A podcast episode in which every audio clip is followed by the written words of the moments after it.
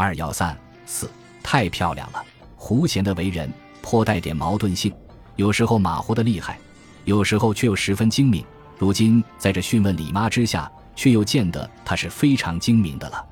只见他两目炯炯注视着他，一开口便这么的问：“李妈，当老爷刚才差你到卧室中去瞧看太太时，你一见太太不在室中，就已决定她是失踪了吗？”那倒并不如此，因为他有时候也到屋后小园中去散步一会的。因此，我一见他不在卧室中，便又到小园中去瞧瞧，并顺便到场中去看一下。谁知都没有见到他，方知他已离开这个屋子了。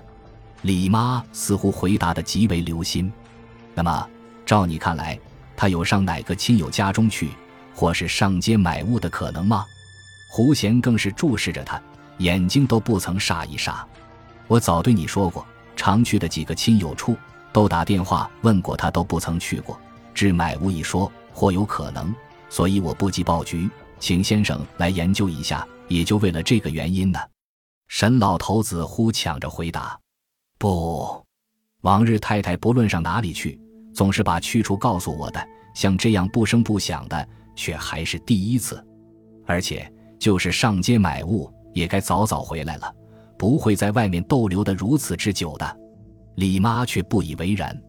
在这时候，我颇想掺言一句：近来吉普卡撞死人的事件，常常有的听到。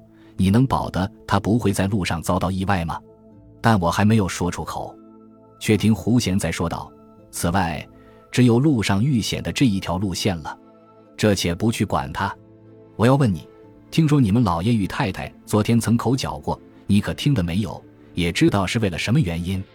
没有听的。”李妈把头摇摇说：“那么，你昨晚可听得有什么异样的声音从太太的卧室中传出来，或是曾见到太太有什么异样的举动？”胡贤又问。但李妈仍是把头摇摇。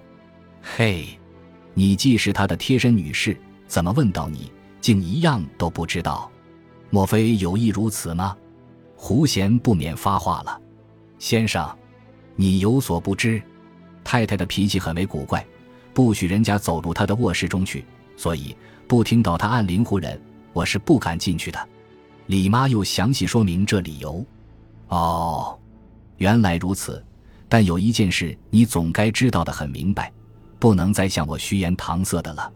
胡贤露着微笑：“什么事？”李妈忙问：“你听着，昨天晚上太太是不是睡在卧室中呢？”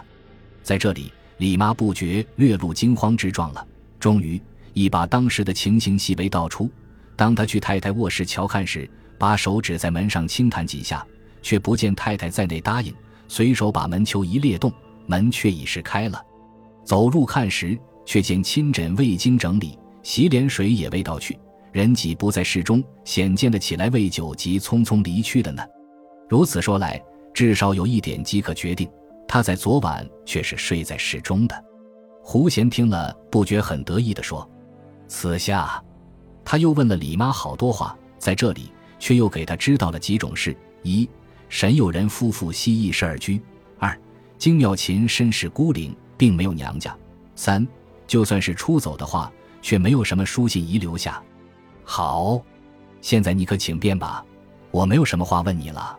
胡贤遂把李妈打发去。现在你可要传别个仆人来询问吗？不必吧，我想你一定已把他们都问过，他们却回答你不曾见太太走出门去呢，是不是？